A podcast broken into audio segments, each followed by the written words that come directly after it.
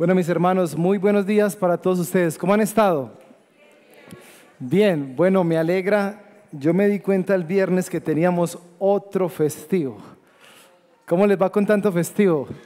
Es mi impresión, o este año hemos tenido tantos festivos, no.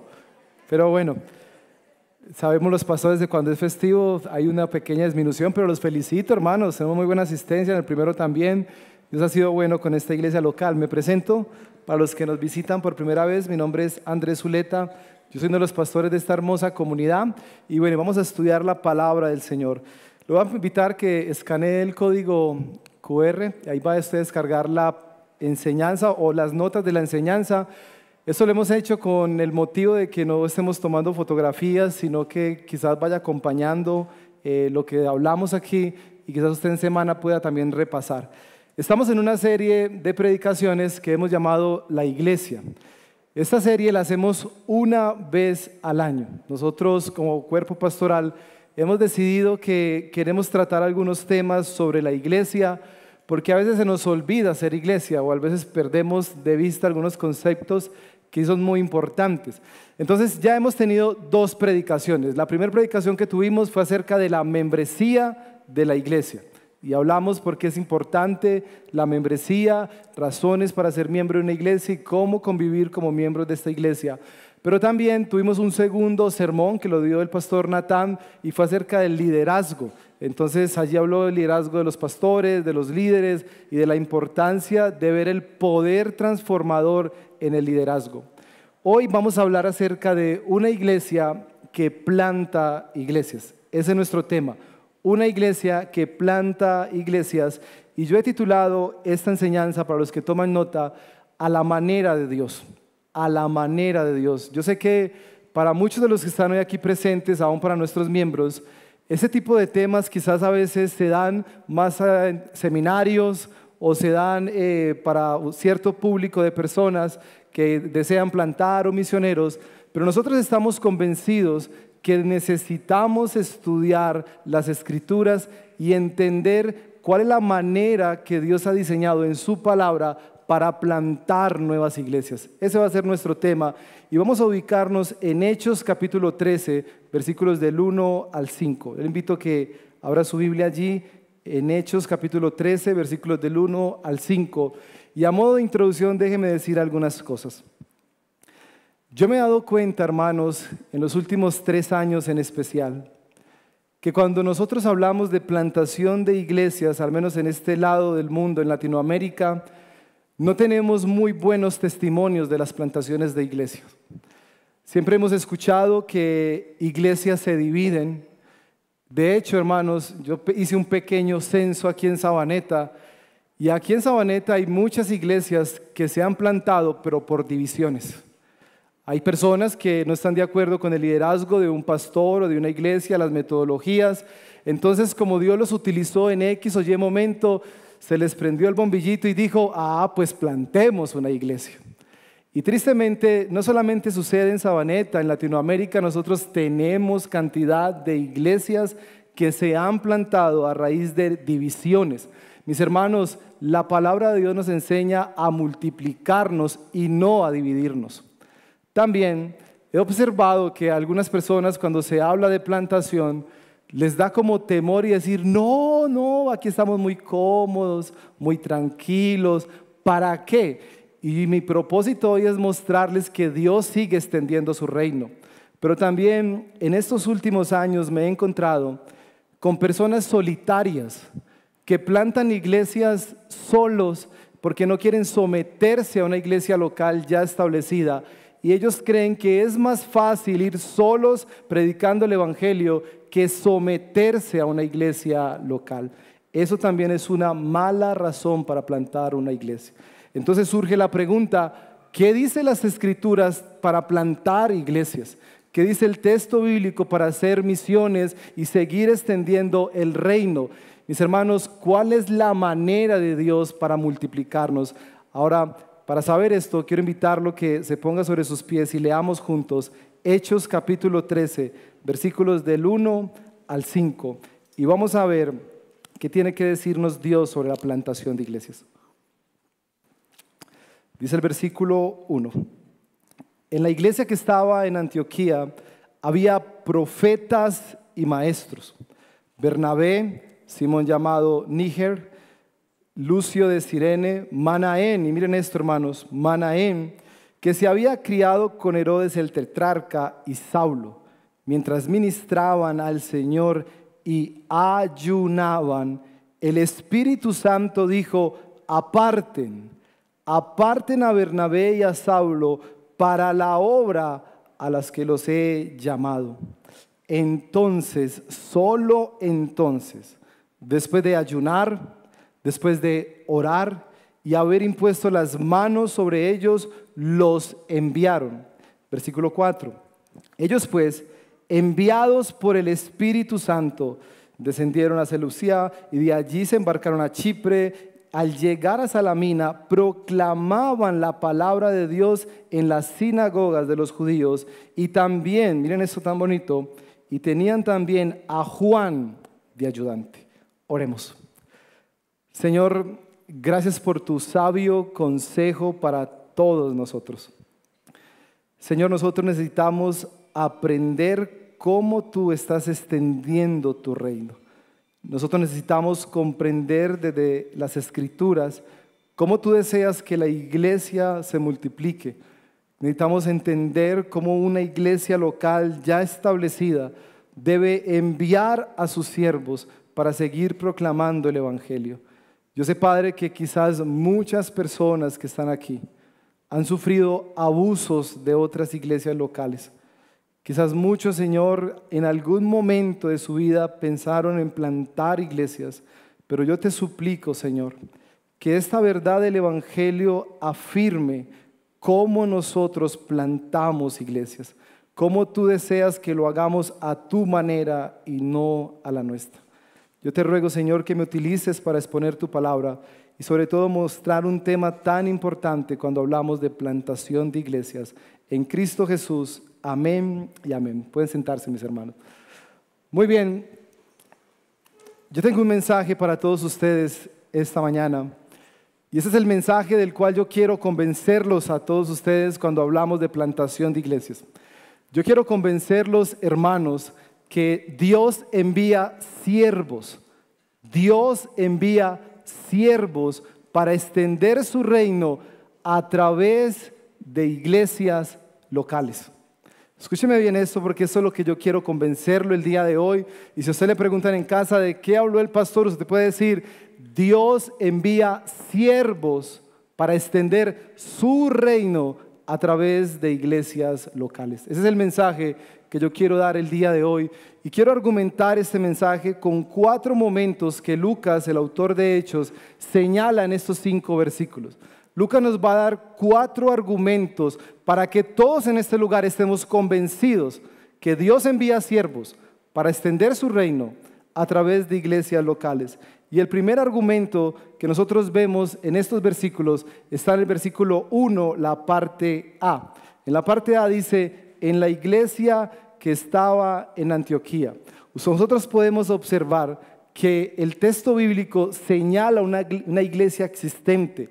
Y yo sé que quizás muchos de los que están aquí alguna vez han leído estos pasajes, han leído de la iglesia en Jerusalén, la iglesia en Antioquía, y quizás no habían pensado que eso era una iglesia local constituida. Y mis hermanos, Dios nos está mostrando a través de este pasaje que cuando nosotros hablamos de plantación de iglesias, de extender el reino, Lucas señala que ya existía una iglesia, una iglesia que estaba totalmente constituida. Ahora, yo quiero que piense por un minuto esto. No sé cuántos de ustedes alguna vez se han preguntado las grandes compañías que usted ve, empresas como ACEP, empresas como Sofasa, ¿cómo nacieron esas empresas? ¿Alguna vez se ha preguntado eso?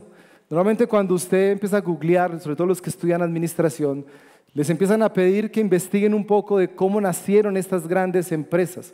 Y normalmente estas empresas nacieron pequeñas y Dios las hace grandes.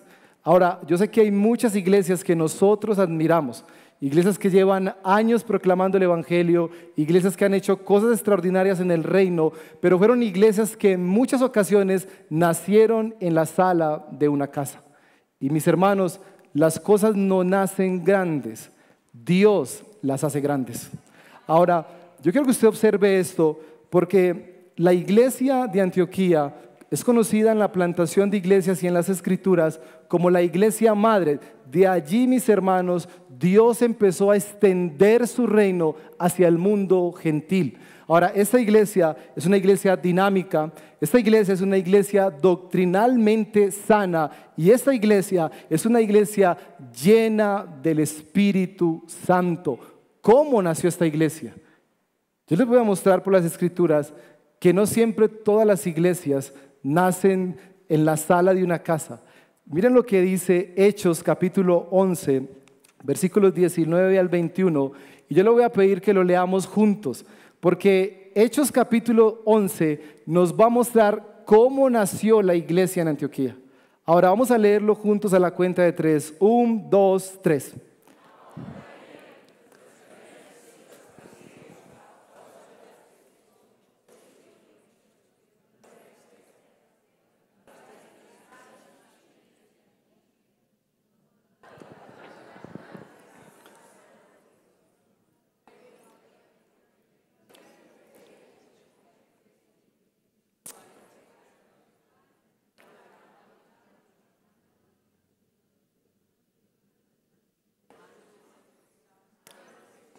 Y gran número creyó, se convirtió al Señor. Hermanos, con la sola lectura, ¿cómo nació esta iglesia? Pero ¿cómo nació? Porque los apóstoles y los discípulos dijeron, ve, qué rico ir a Antioquía. ¿Qué utilizó Dios para plantar esta iglesia? Una persecución. Y mis hermanos, yo quiero que usted recuerde esto. Dios había dicho en Mateo, vayan y hagan discípulos. Dios había dicho en Hechos capítulo 1, versículo 8, ustedes me serán testigos.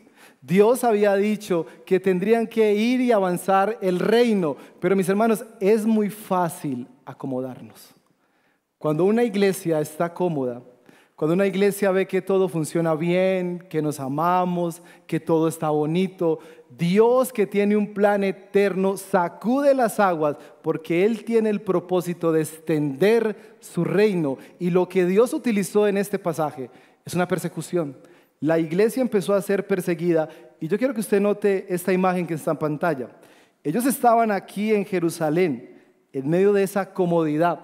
Ahora, esta persecución hizo que ellos tuvieran que salir a zonas como Antioquía, a Chipre, a Tarso. ¿Por qué, mis hermanos? Porque Dios tiene un plan para su iglesia. Dios envía siervos para extender su reino a través de iglesias locales. La iglesia en Jerusalén estaba cómoda, estaba tranquila, pero Dios utiliza la persecución para extender su reino. Ahora, así nació esta iglesia, una iglesia llena del Espíritu Santo, una iglesia doctrinalmente sana, pero hermanos, algunos elementos de esta zona particular de Antioquía. Hay una historiadora llamada Ellen White que ella menciona que este sector, Antioquía, para esta época, era una zona de gran comercio era la zona turística y los amantes a los paisajes y a la cultura y al placer, o sea, al pecado, viajaban con mucha frecuencia a este lugar. Como Dios tiene un plan de extender su reino, Dios lo que hizo fue utilizar a su pueblo para que llegaran a ese lugar y proclamaran el Evangelio, porque mis hermanos, donde hay pecado, sobreabunda la gracia de Dios. Dios tiene un plan. Dios tiene un pueblo y Dios mueve su pueblo a esos propósitos. Y yo quiero que usted piense esto, porque una de las cosas que a mí me sorprende cuando preparaba esta enseñanza era pensar cómo Dios ha extendido su reino en medio de nosotros. Hace más de 40 años, Dios utilizando sus siervos, los misioneros, sobre todo los misioneros canadienses, los envió a esta zona, a Colombia. Y particularmente muchos de ellos llegaron a Medellín y desde allí em, se empezaron a plantar muchas de nuestras iglesias. El primer redil que se plantó hace más de 40 años fue el redil de la 33. Hoy en día nosotros somos 17 rediles porque Dios sigue extendiendo su reino. Nosotros tenemos rediles en Llano Grande, redil en Envigado, redil en Itagüí, redil en Caldas, redil en Poblado y otros rediles que se están plantando. Y quisiera mostrarles la imagen, pero veo que tengo un problema del internet. Pero yo quiero mostrarles cómo Dios sigue estableciendo iglesias locales y cómo Dios sigue utilizando a sus siervos para proclamar el Evangelio. ¿Aparece ahí? Muy bien, miren esto, hermanos. Redil de Estadio, Redil del Poblado, Redil de San Cristóbal, Redil de Belén, Redil de Envigado, Redil de Copacabana, Redil de Fontedueño, Redil del Norte, Redil del Sur, Redil de Laureles, Redil de Itagüí, Redil del Retiro, Redil del Oriente y Redil de Caldas, mis hermanos. Lo que comenzó como una persecución, lo único que estaba haciendo Dios era enviar sus siervos para extender su reino. Y en la iglesia de Antioquía ellos salieron y de allí comenzaron todas las plantaciones, mis hermanos, porque Dios sigue levantando iglesias locales en todo lugar. ¿Usted cree eso? Ese es el plan de Dios. Así que Lucas lo que nos quiere mostrar es que cuando nosotros hablamos de plantación de iglesias, tendremos que hablar de iglesias ya constituidas. Nosotros, la iglesia del Rey del Sur, fue una iglesia plantada por el redil del poblado. Esta iglesia, el Rey del Sur, ha plantado el redil de Caldas, porque ese es el plan de Dios para todos nosotros. Dios sigue enviando a sus siervos para extender su reino a través de iglesias locales. Y eso es lo primero que nos muestra Lucas. ¿Cómo funcionan las plantaciones? Primero debe haber una iglesia constituida que piense en plantar iglesias. Lo segundo que nosotros encontramos en la parte B del versículo 1 es que cada iglesia debe tener un liderazgo establecido. Es muy difícil pensar en plantación de iglesias, así la iglesia esté establecida, pero si no tiene un liderazgo establecido, es mejor esperar hasta que Dios levante siervos. Pero miren algo particular, Lucas nos va a señalar al menos dos cosas del liderazgo de esta iglesia. Lo primero es que Lucas nos está señalando que en esta iglesia habían especialmente dos oficios. Estaban los maestros y estaban los profetas. Déjeme explicarle los dos oficios, particularmente el de profeta. Porque el rol del maestro es esa persona que Dios levanta en medio de las iglesias para que enseñe la palabra de Dios, para que explique tanto el Antiguo y el Nuevo Testamento. Dios levanta a hombres para que enseñen a Jesucristo y para que vivan conforme al Evangelio y guíen la iglesia a esto. Ahora, lo que vemos allí es que en Antioquía habían maestros. Y mis hermanos, todo pastor debe ser un maestro. Todo pastor debe explicar las escrituras. Yo sé que en esta cultura latinoamericana nos hemos convertido muy sensoriales. Queremos llegar a la iglesia y sentir algo. Que la alabanza nos haga sentir algo. Pero mis hermanos, el punto de la reunión dominical es que el pastor o la persona que enseña predique el Evangelio, enseñe las escrituras, abra la Biblia y nos muestre a Jesucristo. Esos eran los maestros para esta iglesia. Pero también está el rol del profeta. Los profetas y mis hermanos eran esos hombres que Dios traía una revelación especial. Y piensen esto. Nosotros al día de hoy tenemos el canon bíblico cerrado. Mucho de lo que tú y yo leemos en las escrituras fue revelado a través de los profetas. Muchas de las cosas que tenemos acá era el avance del reino, Dios trayendo profecía, pero cuando a veces pensamos en los profetas, tristemente se menciona la palabra profeta e inmediatamente pensamos, el profeta es el que trae los eventos futuros, y es un error. Los profetas del Antiguo Testamento y los profetas del Nuevo Testamento no solamente recibían revelaciones especiales, específicas, sino que también eran proclamadores de la palabra de Dios. Ellos le recordaban al pueblo el pacto. Ellos le recordaban al pueblo cuando fallaban delante de Dios. Así que pensar en un profeta es pensar en un predicador. Pensar en un profeta es pensar en alguien que guiaba al pueblo de Dios recordando sus promesas y Dios revelaba su palabra. Pero mis hermanos, nosotros tenemos la palabra de Dios ya revelada para todos nosotros. Pregunta, ¿existen profetas al día de hoy? Que Dios traiga nuevas revelaciones, mis hermanos, la respuesta rotunda es no. No tenemos profetas que vengan a traernos nuevas revelaciones, porque piense esto. Si un profeta trae una nueva revelación, lo que está apuntando es que a Dios le faltó decirnos algo en las Sagradas Escrituras. Y mucho de lo que hoy en día se llama profecía está más ligado con el misticismo. Ninguna profecía es de índole privado, pero hoy en día casi todas las profecías son el hombre que entre por esa puerta de camisa roja, zapatos amarillos y corbata rosada será tu esposo. Eso, sonó como un payasito, ¿no? Como que... Y yo sé que eso suena muy romántico, hermanos, pero no es bíblico. Ahora, ¿por qué tenemos a los profetas aquí en este pasaje? Porque Dios está revelando su voluntad en este pasaje.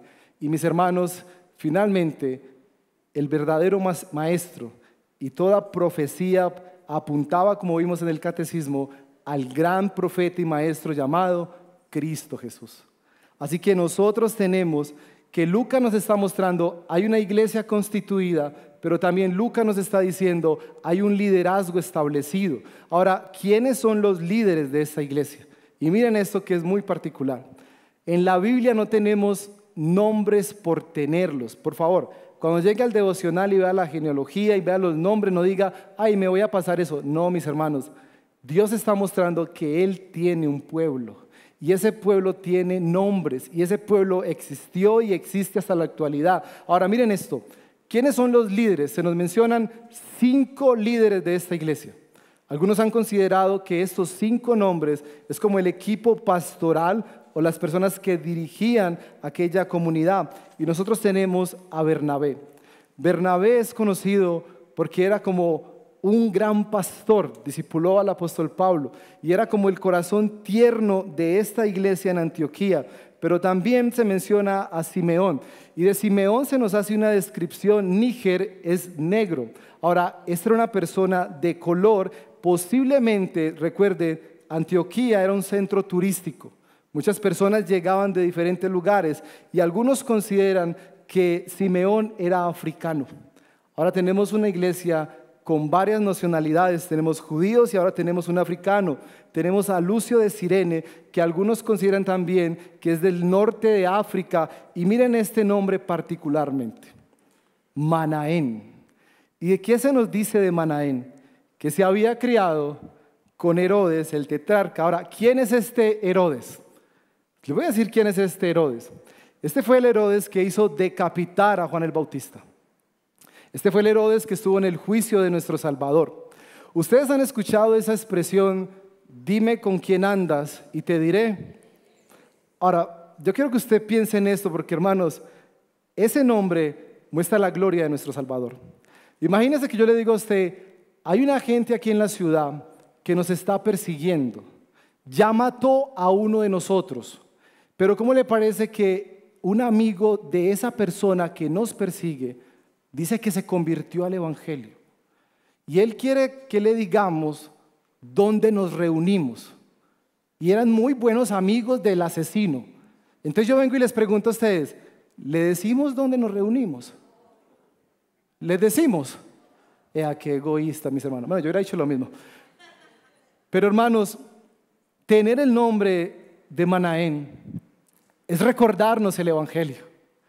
Es recordarnos que Dios salva, Dios restaura y Dios convierte nuestras historias tristes, de fraude, de traición, en la gran historia, porque cuando nuestras vidas se conectan con la vida de Cristo, allí realmente cobran significado. Dios no desecha a nadie, mis hermanos.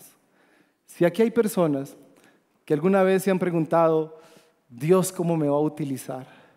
¿Yo qué puedo hacer en esa iglesia local? Yo nunca voy a aspirar los hombres a ser un pastor, un diácono. Mis hermanos, déjame decirte que tú y yo en las manos de Dios somos trofeos en sus manos para decir, Dios dice esto, miren lo que yo hago con las personas que redimo, las perdono, las justifico y las utilizo para el avance de mi reino. Ese es nuestro Dios, hermanos. Pero no solamente tenemos eso, el último nombre que se nos da. ¿Quién es ese último? En casa lea un poquito más de la vida de Saulo, el que conocemos como Pablo. ¿Quién fue Pablo para la iglesia? Hechos capítulo 8 dice que Pablo aprobó la muerte de Esteban. Pregunta, hermanos, ¿cómo les parece que alguien que asesinó a uno de nosotros quiere venir a ser parte del liderazgo? ¿Qué dicen ustedes? Mis hermanos, Dios, que es el gran Dios, que salva, restaura, no desecha.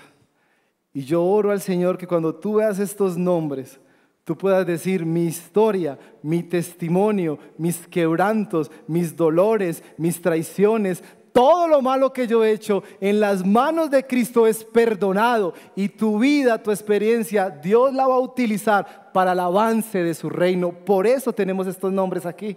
Ahora, cuando yo leo esto, hermanos, yo tengo mucha esperanza en el Evangelio. Porque todos nosotros somos una muestra del mensaje del Evangelio. Dios llama a un Bernabé, Dios llama a un Simeón, Dios llama a un Lucio, a un Manaén, Dios llama a un Pablo, Dios perdonó a un ladrón en la cruz, Dios perdonó a una mujer adúltera, Dios perdonó a un asesino, pero lo que más me sorprende, hermano, es que Dios me haya perdonado a mí y nos haya perdonado a todos nosotros a través del Evangelio. Por eso tenemos estos nombres aquí. Dios sigue salvando y Dios sigue restaurando. Matrimonios, quizás tú estás pasando por un momento difícil y tú dirás, eso no lo restaura nadie. Tu matrimonio en las manos de Dios puede ser restaurado y Dios lo va a utilizar para que seas un testimonio del avance de su reino. Déjeme aplicar esto pensando en nuestro liderazgo. No solamente tenemos una iglesia constituida, sino que tenemos un liderazgo establecido. En esta iglesia del Rey del Sur, este es el liderazgo pastoral. Tenemos al pastor Jairo, tenemos al pastor Andrés, tenemos al pastor Rodney, tenemos al pastor Alejandro, tenemos al pastor Efren. Ese es el cuerpo pastoral. ¿Quiere que le cuente las historias de ellos? Más de uno, ay, si no, y se lo preguntan a ellos. Rodney tiene que contar su historia. Pero hermanos, he aquí hombres imperfectos, con errores, pero he aquí hombres que Dios ha salvado por su gracia. Y no solamente nos ha salvado, sino que nos permite amarles y guiarles en la enseñanza.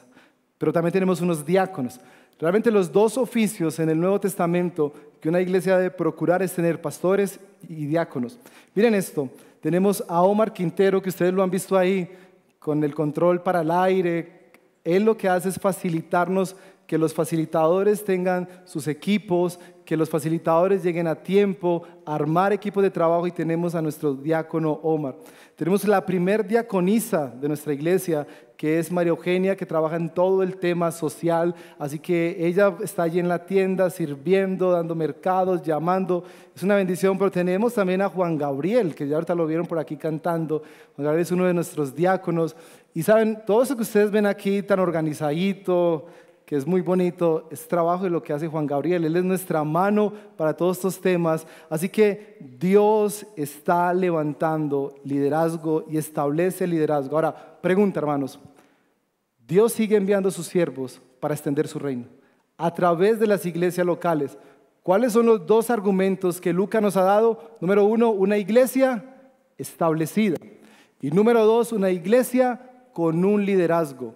Pero lo tercero que Él nos va a mostrar es que cuando pensamos en plantación de iglesias, tenemos que pensar en las iglesias locales constituidas con un liderazgo establecido, pero miren esto, iglesias llenas del Espíritu Santo.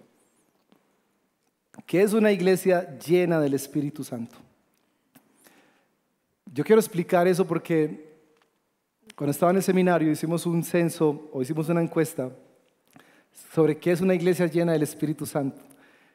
Y, respuestas como estas, que la gente esté en el piso, que haya una manifestación extraordinaria. No, mis hermanos, eso no es una iglesia llena del Espíritu. Déjenme darles esta definición y les voy a mostrar seis características que tiene el pasaje sobre una iglesia llena del Espíritu Santo. Una iglesia llena del Espíritu Santo es una iglesia en la que sus miembros, en la que sus miembros caminan en obediencia a la voluntad de Dios quiere ver que una iglesia está llena del Espíritu Santo, Los pastores tenemos que estar pendientes, cuidar y amar y enseñar a la membresía y mirar si ellos están viviendo vidas que glorifican el nombre del Señor. Eso es una iglesia llena del Espíritu Santo, que hemos dejado de vivir para nuestros reinos, ahora vivimos para el reino de nuestro gran rey. Pero miren estas seis características de una iglesia llena del Espíritu Santo. Dicen los versículos 2 al 4 que ellos estaban ministrando. La expresión ministrar es una expresión utilizada en el Nuevo Testamento para hablar acerca de la reunión. Ellos estaban reunidos celebrando como estamos nosotros el día de hoy. Ellos se reunían y este liderazgo que yo les mostré de Bernabé, de Saulo, lo que probablemente está sucediendo aquí es que la iglesia en Antioquía se reunió y ellos estaban ministrando la palabra, estaban orando con ellos, estaban pastoreándoles y cuidándoles porque una iglesia llena del Espíritu Santo se reúne para celebrar el día del Señor. Lo segundo que nosotros vemos es que también ayunaban. Pregunta, hermanos. No me tiene que responder ni levantar la mano. ¿Cuándo fue la última vez que ayunaste? Ahora, yo sé que a veces ayunamos y yo he escuchado esto, ay, yo estoy muy gordo, muy gorda, voy a ayunar. Razones incorrectas para el ayuno. Mis hermanos, ¿por qué debemos ayunar? Porque el ayuno es una negación de nosotros mismos. Es un anhelo de conocer a nuestro Salvador. Y los ayunos que nosotros encontramos en el Antiguo y Nuevo Testamento era, el pueblo ayunaba para arrepentimiento. El pueblo ayunaba para pedir dirección de parte del Señor. El pueblo ayunaba para comprender más acerca de Dios revelado en las Escrituras. Mi pregunta es, ¿cuándo fue la última vez que ayunaste? Algunos dicen, pastores, que en la iglesia no convocan ayunos. El ayuno, mis hermanos, es una disciplina espiritual que no necesariamente tiene que ser convocada por la iglesia, sino que tiene que ser vivida por cada cristiano. ¿Cuándo fue la última vez que ayunaste? Y a veces ayunamos con las motivaciones incorrectas. Lo que nosotros vemos en este pasaje es que este pueblo, esta iglesia local, ayunaba y seguramente ayunaban para recibir más revelación de parte del Señor, para vivir conforme al Espíritu, pero una iglesia que está llena del Espíritu, se congrega y ayuna. Lo tercero que vemos es que en medio de esa reunión Dios habló a través de los profetas. Yo puedo definir eso como esto. Esta es una iglesia que entiende los tiempos de Dios para ellos. Y seguramente en medio de esa reunión uno de esos profetas recordó la conversión de Saulo, porque cuando Pablo fue convertido, Dios le dijo cuál era la misión que él tenía. Tú vas a ir a los gentiles. Y seguramente allí en esta revelación ellos apartaron no solamente a Saulo, sino también a Bernabé. Mis hermanos, el principio de esto es que una iglesia llena del Espíritu es sensible a la voluntad de Dios y es entendida en los tiempos sobre lo que Dios quiere hacer. Eso es una iglesia llena del Espíritu. Y miren esto. Si nosotros dejamos, y mire su Biblia por favor, porque quiero explicarle esto. Si usted llega al versículo 2 y solamente lee la parte que dice, aparten a Bernabé y a Saulo para las obras que los he llamado, uno diría que eso sucedió inmediatamente. Uno dice, estaba en una reunión, el Espíritu Santo ministró, los profetas dijeron, aparten a Bernabé y a Saulo, y los enviaron. No, porque el versículo 3 dice, entonces, ¿qué pasó entonces? Después de ayunar, después de orar y haber impuesto las manos, los enviaron. Mis hermanos, una iglesia se congrega, una iglesia ayuna, una iglesia es entendida de lo que Dios quiere hacer y para eso están los pastores, pero luego para entender bien la voluntad de Dios, ¿qué debemos hacer? Seguir orando y seguir ayunando. Mis hermanos, eso es una iglesia movida por el Espíritu Santo. Y por favor, piense en esto. Si nosotros no seguimos este patrón bíblico, cometeremos muchos errores. Los que Dios ha llamado a liderar las iglesias, debemos movilizar estos servicios dominicales Debemos explicar la palabra de Dios, debemos ayunar también como pastores, debemos ser sensibles a lo que el Espíritu está haciendo en medio de nosotros, pero también debemos seguir ayunando y orando. Y mis hermanos, ¿por qué? Porque Dios confirma llamados, Dios confirma llamados a través de la iglesia local. Y quiero hablarle específicamente sobre esto. Yo sé que muchas personas se acercan a las iglesias y se acercan a personas particularmente y les hablan de proyectos y les dicen, mira, ¿cómo te parece? Es que tengo un proyecto para plantar o salir de misión. Y yo he tenido varios así, cuando yo les pregunto, ¿cuál es la iglesia que te va a enviar? La respuesta es esta, no, no, no, no tengo iglesia. Ahora, el marco bíblico es que somos enviados desde dónde? Una iglesia local. Porque es la iglesia local la que dice, ese hombre, esa mujer, Dios los está llamando a plantar una iglesia o Dios los está llamando a hacer misiones. Nunca se hacen de manera solitaria. Si usted está apoyando a alguien o piensa apoyar a alguien que quiere extender el reino, pero solo, sin pertenecer a una iglesia local, piénselo dos veces. Porque el marco bíblico es este. Desde las iglesias locales ya establecidas, con su liderazgo, se confirma el llamado y se envían. Hoy en día tenemos mucho, y perdónenme la expresión, mucho vividor, que van a iglesias, se toman una foto, mandan un informe y la gente dice, véalo haciendo obra. No, no, no. ¿Qué iglesia local apoya ese ministerio? Por favor, no apoye ese tipo de cosas. Pregúntale a sus pastores si alguien se le acerca y le dice, mira, es que alguien me dijo que quería plantar, pero estás en iglesia. Pregúntanos primero porque quizás estás delante de un vividor. Este pasaje nos señala, Dios sigue enviando siervos para extender su reino a través de iglesias locales, iglesias constituidas, iglesias con un liderazgo, iglesias llenas del Espíritu Santo, que confirmamos un llamado. Eso es lo que nos quiere mostrar Lucas. Y miren esto. La historia de las misiones y la historia de la plantación de iglesias están llenas de grandes avances. Los creyentes, cuando se juntaron, Dios avanzó su reino y se juntaron a qué? A orar y ayunar. Eso es lo que nos muestra este pasaje, mis hermanos. Ahora, finalmente, nosotros vemos una imposición de manos. Ahora, déjenme explicarle eso porque ese es mi trabajo. Hoy en día, Muchas personas dicen, qué bueno que me impongan las manos para recibir más del Espíritu. Eso es un error, hermanos. Cuando esta iglesia está colocando las manos sobre Pablo y Bernabé, lo que ellos están haciendo, la imposición de manos, es simplemente una confirmación de lo que Dios ya ha dicho. Es decir, Dios ha llamado a unos individuos a una misión, bien sean pastores o plantadores, y lo que está diciendo la iglesia local es diciéndole lo siguiente, un pastor, la confirmación de un pastor es, Dios te ha llamado, la iglesia lo ha confirmado, por eso imponemos nuestras manos reconociendo que Dios te llamó. Llévelo al campo de los misioneros y plantadores. Dios te ha llamado, la iglesia lo confirmó, imponemos nuestras manos para enviarte confirmando lo que Dios ya ha dicho de antemano. Por lo tanto, cuando Pablo le dice a Timoteo, no imponga las manos con ligereza, ¿Saben qué es lo que le estaba diciendo? Timoteo, ten mucho cuidado de confirmar personas o ministerios que Dios no ha aprobado. Por eso no ponga las manos con ligereza. Y miren esto, mis hermanos, ser llamado desde una iglesia local toma tiempo. Toma tiempo para conocerte, toma tiempo para orar, toma tiempo para ayunar y toma tiempo para que te enviemos. Por lo tanto, lo que vemos aquí es que una iglesia llena del Espíritu Santo impone manos y finalmente envían. Eso es lo que Lucas nos está mostrando. ¿Cómo plantamos iglesias? Una iglesia ya constituida, una iglesia con un liderazgo y una iglesia llena del Espíritu Santo y finalmente una iglesia que envía siervos a sitios específicos.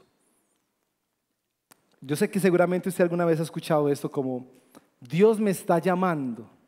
Y uno le dice, ¿A dónde te está llamando Dios? No sé, pero Él me está llamando. ¿Sabe cuál es la respuesta? Vaya y le pregunta de dónde lo llama y viene nos cuenta. Porque este pasaje está señalando que a los que Dios envió les mostró un lugar. Y miren esta imagen nuevamente, porque quiero que usted observe esto. Dios utilizó este lugar para la persecución. Ellos llegaron a Antioquía. Allí ellos establecieron una iglesia local esa iglesia local tenía un liderazgo establecido. Dios los movió a que mandaran a Saulo y a Bernabé. Y miren a dónde los mandó. Lo que nosotros encontramos en el pasaje es una señal. Miren esto. Seleucia es el puerto donde ellos salían, más o menos son dos o tres horas de viaje, perdón, tres días de viaje, y ellos están viajando a esta zona de Chipre, lugar específico. Dios les mostró a ellos, ustedes deben avanzar el reino y llegaron a Salamina, que era como el nororiente de la isla. La pregunta es esta, ¿por qué Dios los está enviando allí? La respuesta que uno se tiene que hacer es esta. Dios los está llamando porque sabe quién era de Chipre.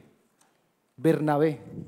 Bernabé era oriundo de Chipre, o sea, seguramente Bernabé les dijo, la isla necesita el Evangelio. Yo conozco gente de allí y se unieron y fueron enviados, pero no solamente eso, allí habían colonias de judíos y esas colonias de judíos necesitaban escuchar el Evangelio, por eso primeramente llegaron a los judíos y luego a los gentiles. Cuando Dios llama, Dios muestra un lugar específico. Nunca Dios dice o te pone a dudar de a dónde te llevo y tú estás diciendo, ay, ¿para dónde me voy? ¿Qué hago? No, mis hermanos, Dios confirma los llamados a través de la iglesia local. Y miren esto, que Dios ha sido bueno con todos nosotros. Miren esta fotografía, espero que se vea un poquito. Esa es Antioquia, parte desde el norte hasta el sur. Y miren lo que Dios ha hecho con nosotros, con nuestras iglesias, los rediles. Estas son las plantaciones que tenemos. Tenemos una plantación, ¿saben dónde? Copacabana. Allí tenemos una iglesia que estamos plantando. Tenemos una plantación en Granizal, que eso es Santo Domingo hacia arriba. Dios mostró que allí podíamos plantar un lugar. También tenemos plantaciones en Laureles, que ya hoy en día es una iglesia constituida. Tenemos plantaciones en Caldas, que es nuestra iglesia hija. Tenemos plantación en El Retiro. Tenemos plantación en La Ceja. Y escuche esto. Hoy particularmente el redil de La Ceja ya consiguió su sede y hoy a las 4 de la tarde tendrán su primer celebración oficial dominical. Dios sigue extendiendo su reino, mis hermanos. Ahora yo quiero mostrarles todo esto para que ustedes entiendan que cuando hablamos de iglesia, hablamos también de una iglesia que planta iglesias. ¿Cómo Dios planta iglesias? Recuerde, Dios envía a sus siervos para extender su reino a través de iglesias locales. Conclusiones de este sermón, hermanos cuatro conclusiones.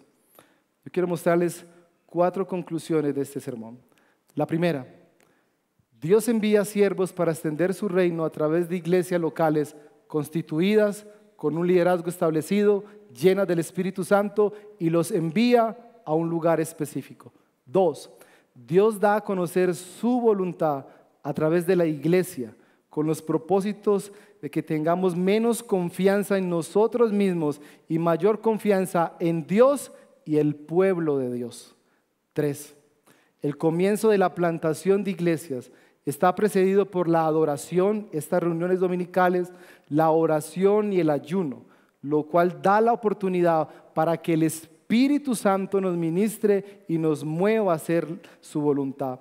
Y finalmente, la iglesia debe orar debe ayunar para que Dios levante nuevos líderes y nuevos pastores en esta iglesia y familia. Unos se van a quedar y otros serán enviados a seguir extendiendo su reino.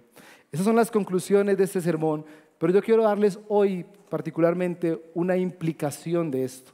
Cuando nosotros hablamos de iglesias, de plantar iglesias, seguramente ya los miembros saben que nuestra iglesia está una vez más embarazada. ¿A cuánto les gustan los embarazos aquí? Las mujeres le dicen al esposo, no levante la mano, papito, que va y sale profeta al pastor y ¡pum! Hermanos, esta iglesia local está en embarazo. Estamos embarazados.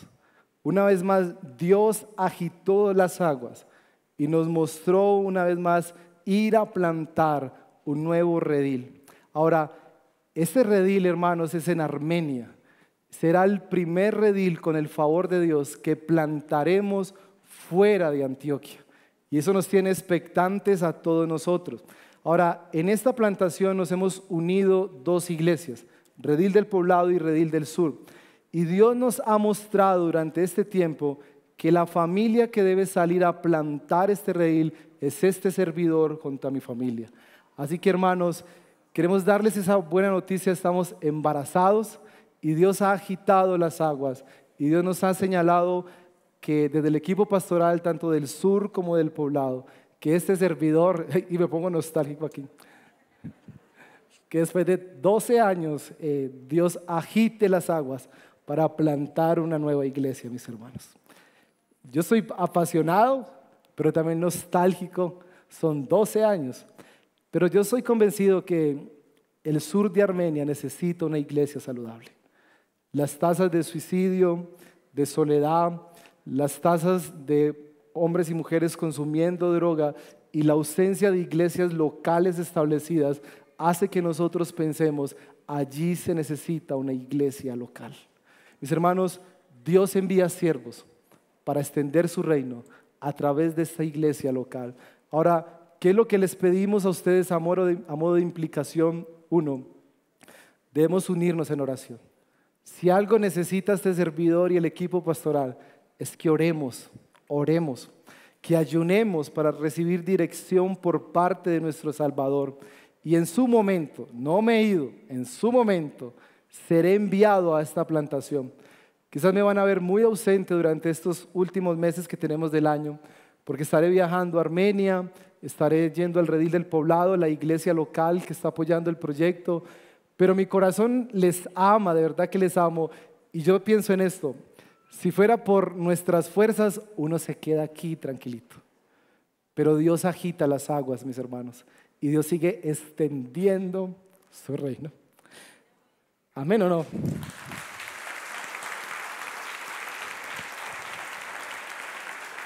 Mm. Muy bien. Bueno, yo no lloré en el primero, en el segundo sí.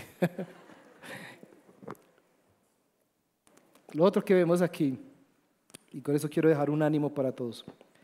Cuando Dios separó a Saulo y Bernabé, no los envió solos, el versículo 5 dice que llevaron a Juan de ayudante. Cuando se planta una iglesia, Dios envía un siervo, pero Dios en su plan no lo envía solo. Quizás, hermanos, muchos de ustedes vienen orando por sumarse a una plantación. Quizás ese sea el momento de usted orar y decir, ¿me puedo sumar? Te puedes sumar orando, te puedes sumar haciendo parte del equipo de oración o te puedes sumar dando también a esta iglesia que van a hacer. O te puedes sumar yendo con nosotros para plantar este sueño llamado el redil de Armenia. ¿Por qué, mis hermanos? Porque somos una iglesia que planta iglesias. ¿Por qué, mis hermanos? Porque Dios envía siervos a extender su reino a través de iglesias locales. Oremos. Yo le invito a que se ponga sobre sus pies.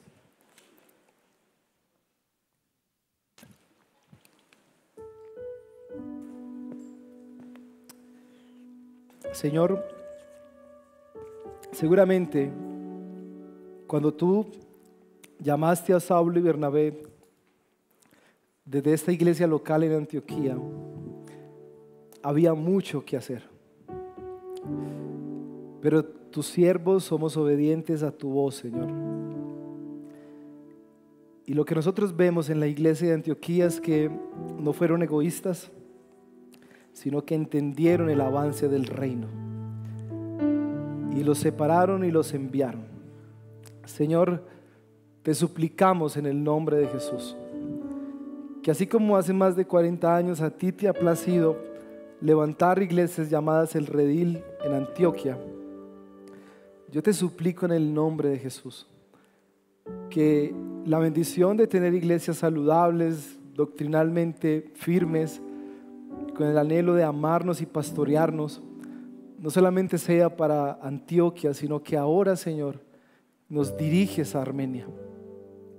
Señor, permite que nosotros como una iglesia local constituida, con un liderazgo establecido, llenos del Espíritu Santo, podamos discernir tu voluntad y que como hemos entendido hasta ahora, Señor, tú me envíes junto a mi familia, a plantar esta iglesia, Señor.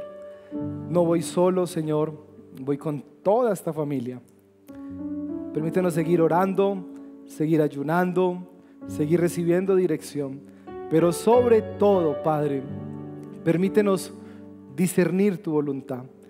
Permítenos disfrutar la extensión del reino. Permítenos ver iglesias locales que te adoran, que celebran la preciosa salvación.